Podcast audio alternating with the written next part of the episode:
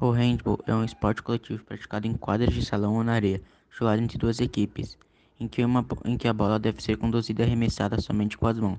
O handball foi criado em 1919 pelo professor de educação física, educação física chamado Karl, em Berlim, capital da Alemanha.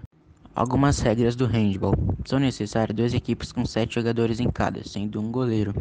Cada partida de handball tem duração de 60 minutos, dividida em dois tempos de 30 minutos cada. Em caso de empate, haverá uma prorrogação com dois tempos de 5 minutos cada.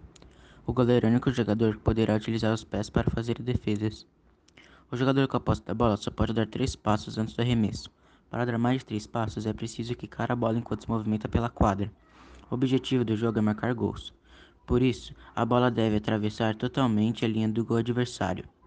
A medida oficial da quadra de handball é de 40 por 20, feita com piso de madeira ou emborrachado.